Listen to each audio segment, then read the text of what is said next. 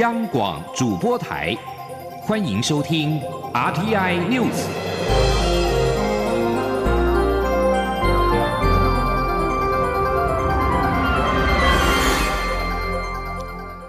各位好，欢迎收听这节央广主播台提供给您的 RTI News，我是陈子华。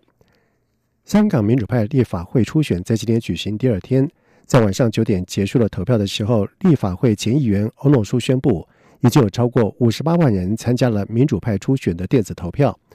而根据民主动力稍早在社交网站当中宣布，除了电子投票之外，还有超过了一万人透过纸张投票。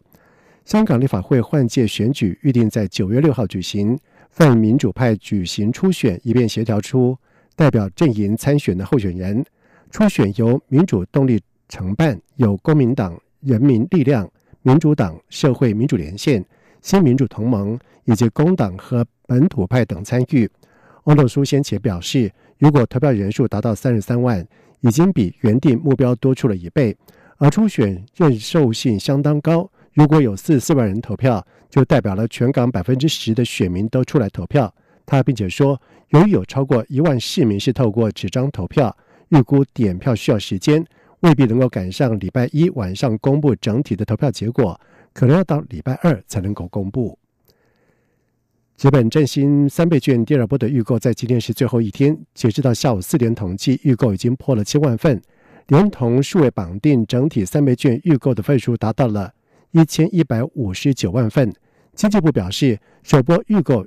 将在十五号领券，也呼吁大家分散到后面几天再领券。另外，目前仍然是按照原先的规划，预定在八月一号启动下一波的资本预购。记者谢佳欣的报道。被列为振兴经济重点政策的振兴三倍券第二波直本预购依旧踊跃，在十二号预购最后一天，截至下午四点统计，已冲到一千零两万多份。至于数位绑定，也成长到一百五十六万七千多份，两者加总超过一千一百五十九万份。经济部表示，第二波纸本预购反应虽好，不过成长速度已有减缓。且以台湾两千三百万人口来看，目前预购量显示仍有民众还在观望。经济部看好数位绑定未来的成长。经济部中小企业处副处长苏文玲说：“现在第二波预定大概每天平均大概四十几万，跟第一波那七天每天都超过一百万。其实现在纸本的预定的那个增加速度也变缓了。那因为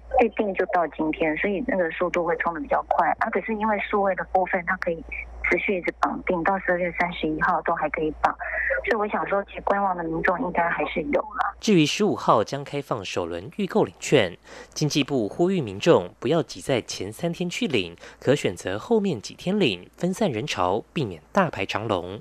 至于是否寄出晚领优惠来分散人流，经济部则回应此事端看邮局、超商等通路是否自行寄出优惠，目前未做相关调查。经济部表示，后续会观察这两轮纸本及数位预购的情形，原则上八月一号仍会开放下一波纸本预购。中央广播电台记者谢嘉欣采访报道。而另外，为了疏解领取资本振兴三倍券的人潮，中华邮政公司也在今天宣布，从十三号的上午九点开始，开放网络以及电话预约二十号以后购券的邮局即时时段，节省等候的时间。为了使台北车站的大厅更加的友善，台铁局台北站站长涂维廷在今天表示，他们除了在大厅贴上了微笑的地贴，改善环境的氛围之外，也决定落实公共空间公共使用、公民参与的会议共识。希望对大厅有各种的想法的民众，不论是想站或坐，或者是支持或者是反对的，都可以在大厅里面找于找到属于自己的空间。记者肖兆平的报道。今年初，因为疫情影响，台铁禁止民众在台北车站大厅席地而坐，甚至一度扩大要永久静坐，引起社会议论。当时交通部长林佳龙表示，希望疫情后能一切如常，也盼七月前会有两全其美的方案。如今台铁在十二号宣布，他们要透过微笑地铁改造大厅，希望展现台北车站的多元、友善及包容性。台铁台北站站长涂维廷表示，他们在十一号晚间列车收班后，运用微笑地贴进行车站大厅改造，希望展现车站的多元、友善以及包容性。重点就是回到公共空间公共使用的精神。换言之，不论是想站或坐的民众，都可以在大厅找到自己的空间。他说：“原则上，公共空间公共使用，那我们打造友善的环境为目的下，我们欢迎啊，在北车大厅所有的旅客，他能够依照他的想法。”在这个大厅找到属于自己的空间。涂维廷也说，未来会考量多元需求空间规划，除了增加适当座椅、提升对使用者友善的环境外，也会提供公民办理公益活动，让民间创意融合空间运用。希望车站大厅成为多元文化与族群友善的代表地标。他说，有关商业申请以外的相关公益的申请的相关办法。我们也在相关进行研议中，那有确定的方案之后，我们也会再跟各位报告。台铁表示，虽然国内疫情趋缓，但还是会配合防疫政策，会符合在防疫新生活的条件下，即日起恢复各站场地公共使用租借及活动。中央广播电台记者肖兆平采访报道。而针对台北车站大厅决定回归公共空间公共使用，除了贴上微笑地贴改善氛围之外，也希望不论是想站或坐的民众都能够找到属于自己的空间。对此，交通部长林佳龙在今天也在脸书贴文分享，强调微笑就是最好的答案。而在未来将会继续在多元、友善、包容的原则下，推出符合多元需求的空间规划，包括增设适当的座椅。提升使用者友善的环境，以及提供公参与受理非营利公益性质活动，使民间创意融合空间的运用，以善尽社会的责任。荒野保护协会在二零一八年发起了海岸行脚计划，也就是请志工背负二十二公斤的三 D 摄影机，徒步记录了海岸的景色。而这些资料目前已经可以透过地图搜索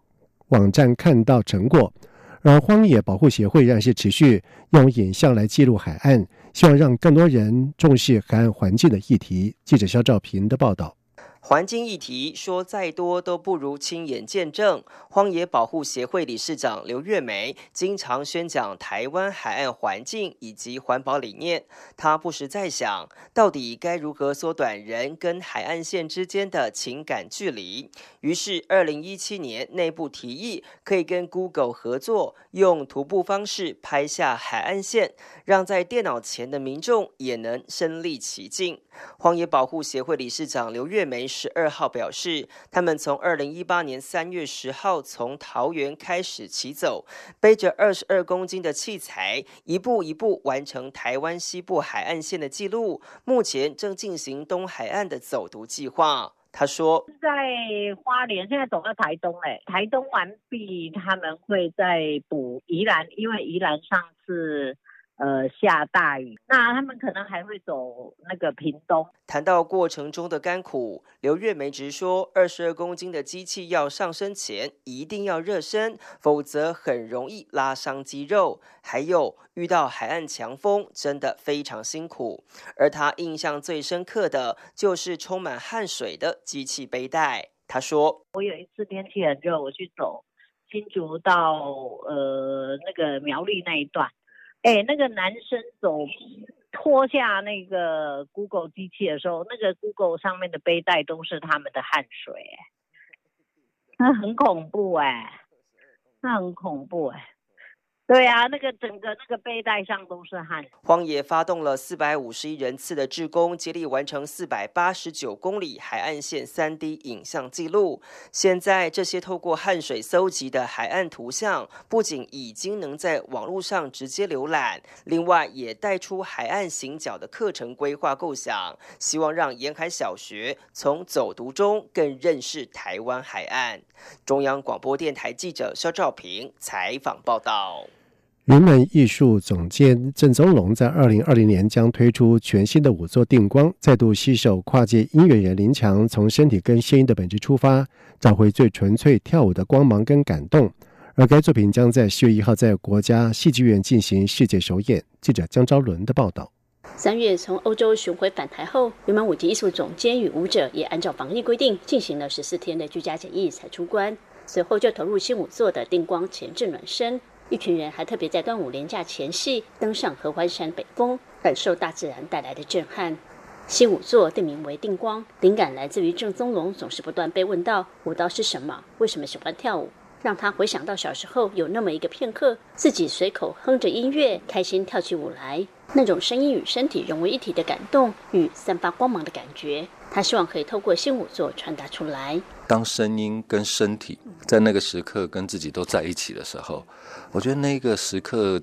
就是吸引我最重要的一个一个时刻。那很漂亮，好像一个人在散发着光芒一样，这样的感觉，所以才想说，嗯，让那个人的声音跟身体回到自己身上，然后。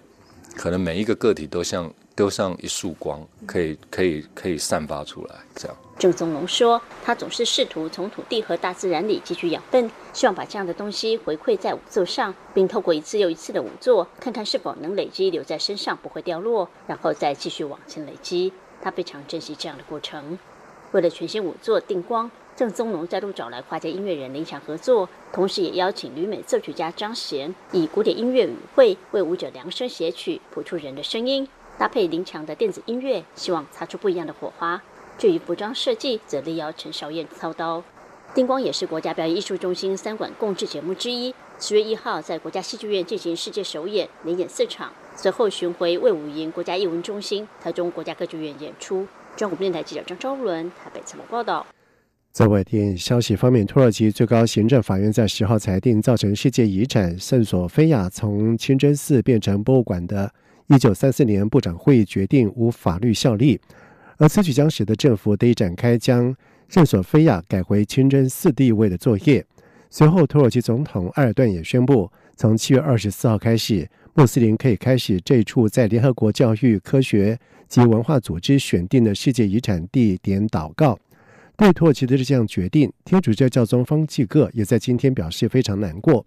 在一九三五年，圣索菲亚成为博物馆，并且对公众开放。一九八五年，和附近历史建筑群一起入选联合国教科文组织世界遗产。埃尔段在过去曾经一再的指称要将这栋建筑改名为清真寺。埃尔段也在二零一八年亲自在索菲亚朗诵《可兰经》诗篇。塞尔维亚和科索沃领袖今天在欧盟主持之下举行了世巡高峰会，为欧洲最棘手的领土争端之一寻求解决之道。欧盟外交和安全政策高级代表波瑞尔呼吁双方展现政治勇气，以找出前进的道路，并且说，如果没有解决方案，将会限制双方的经济发展，并且蒙上不稳定的风险。科索沃在一九九八年到九九年的血腥战争之后，片面宣布了脱离塞尔维亚独立。但是塞尔维亚一直拒绝承认这场战争是在北大西洋公约组织轰炸塞尔维亚军队之后告终。主持这次高峰会的欧盟特使拉查克在会谈开始之前表示，缺乏解决方案正在伤害双方的发展。他并且表示，这次高峰会的目的就在双方关系正常化，重启认真而紧密的工作。科索沃总理霍蒂和塞尔维亚总裁武契将先分别和珀尔瑞。以及拉查克会谈，然后有各方在一起进行一场虚拟的圆桌会议。在今天的高峰会之前，双方已经在十号和法国总统马克龙以及德国总理梅克尔举行了虚拟会议。联合国安理会在十月一号通过了提案，重启对叙利亚的跨境人道援助，但是屈服于俄罗斯的施压，两个运输关卡仅授权开一个。官员表示，一个过境点算不够，但是如果全关。百万平民的命运堪忧。法新社报道说，经过了各国一个礼拜来的角力跟多轮的表决，联合国安全理事会在十一号是终于通过了德国以及比利时的提案，开放利用土耳其跟叙利亚的过境点风之门来运输救援物资，为期一年。而多名的外交官员表示，安理会十五名的成员国有十二国投下了赞成票，提案过关。多米尼亚共和国弃权，中国、俄罗斯虽然也弃权。但是没有像十号的时候一般动用否决权。以上这节整点新闻由陈子华编辑播报。这里是中央广播电台台湾之音。